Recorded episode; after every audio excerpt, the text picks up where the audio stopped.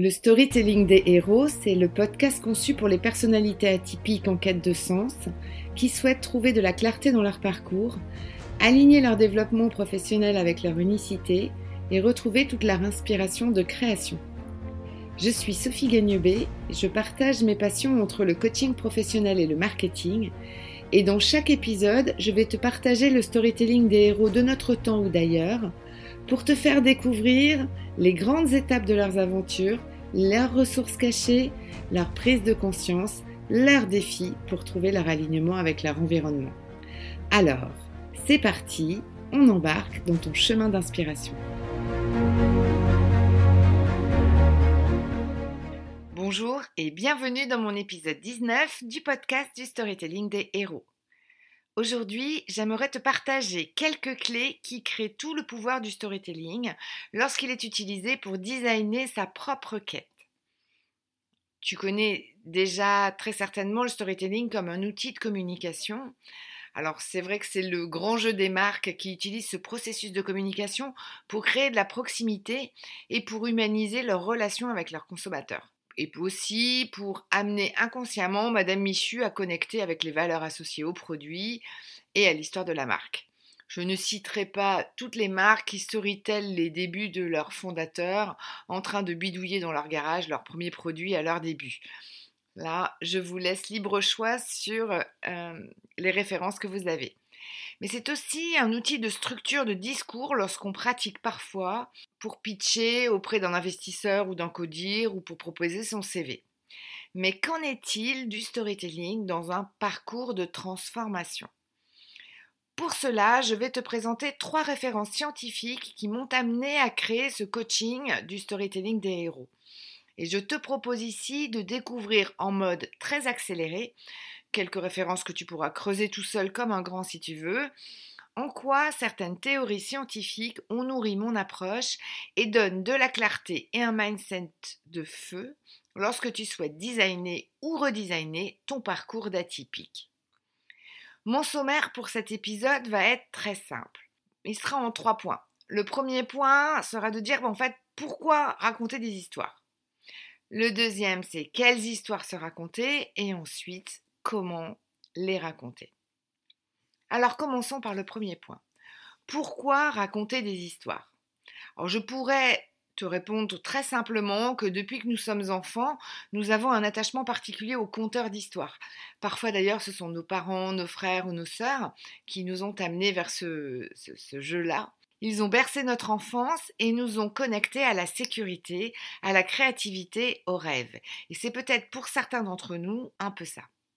Mais en coaching, la véritable puissance du storytelling consiste à nous permettre de jouer avec le passé et le futur aussi, bien sûr. Car raconter un événement permet de modifier la représentation de cet événement. Mais comment fait-on ça? Eh bien, c'est Boris Cyrulnik, neuropsychiatre spécialisé dans le domaine de la résilience, qui va éclairer ce propos. Il nous apprend que le fait de formaliser des histoires de vie modifie la représentation passée. Vous connaissez peut-être l'expérience réalisée sur un groupe de personnes soumis à deux piles de photos, l'une traumatisante et l'autre agréable. Les participants qui n'avaient pas eu l'autorisation de débattre sur les photos traumatisantes juste après les avoir consultées avaient gardé un mois plus tard des souvenirs très négatifs de ces photos, alors que ceux qui avaient eu la possibilité d'échanger pendant l'expérience avaient une mémoire modifiée et adoucie pour les photos effrayantes et exagérée pour les photos agréables.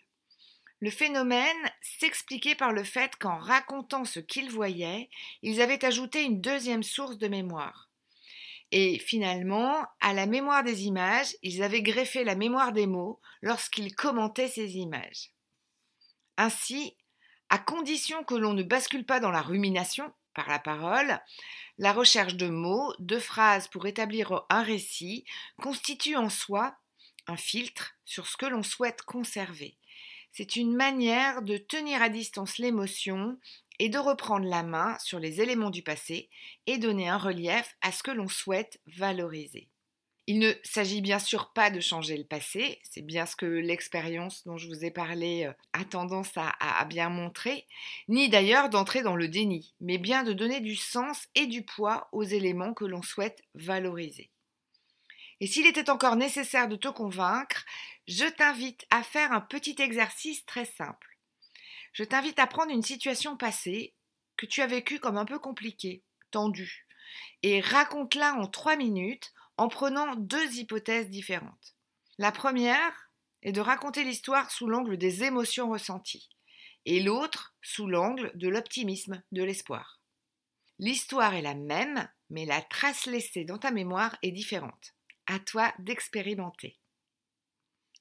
Un deuxième point que je voulais voir avec toi, c'est quelle histoire se raconter? Alors, je ne vais pas y aller par quatre chemins on va raconter des histoires de héros avec des talents extraordinaires, avec une force de feu, une résilience et une persévérance hors norme. Et ici, je ne parle pas de Superman, je ne parle pas de Forrest Gump, je parle de toi.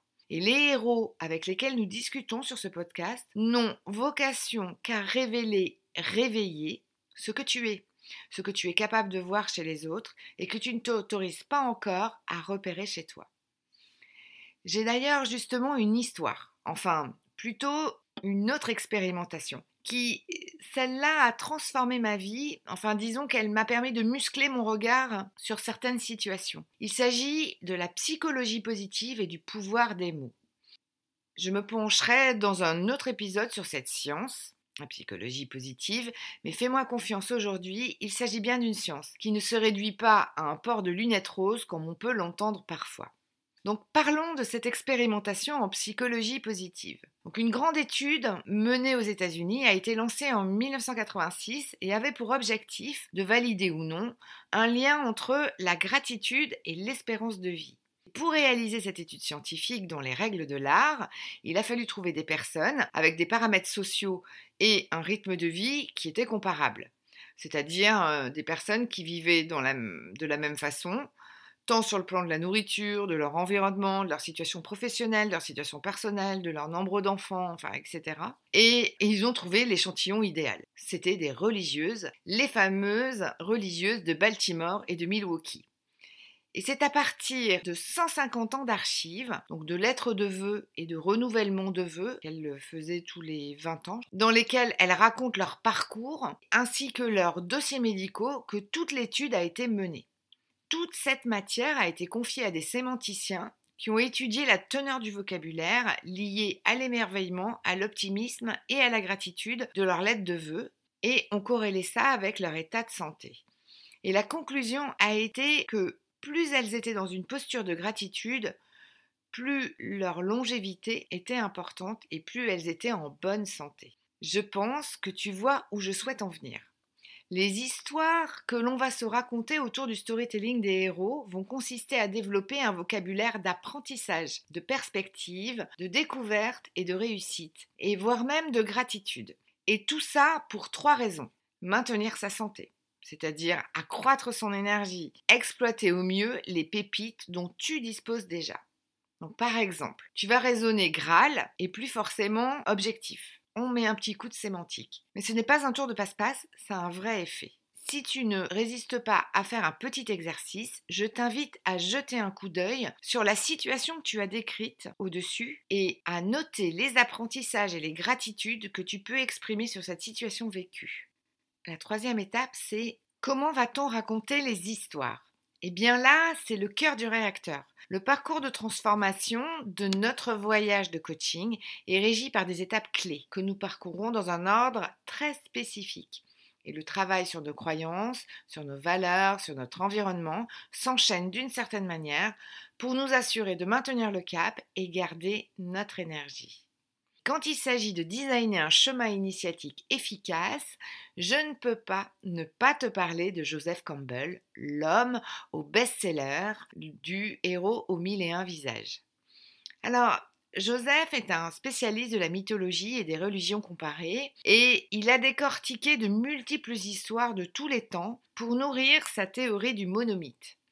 Il avait au départ cette intuition que le périple de tous les grands héros se déroule selon un enchaînement universel et unique. L'appel à l'aventure, épreuve et initiation, affranchissement du mentor, accomplissement de sa quête, transformation et retour au pays.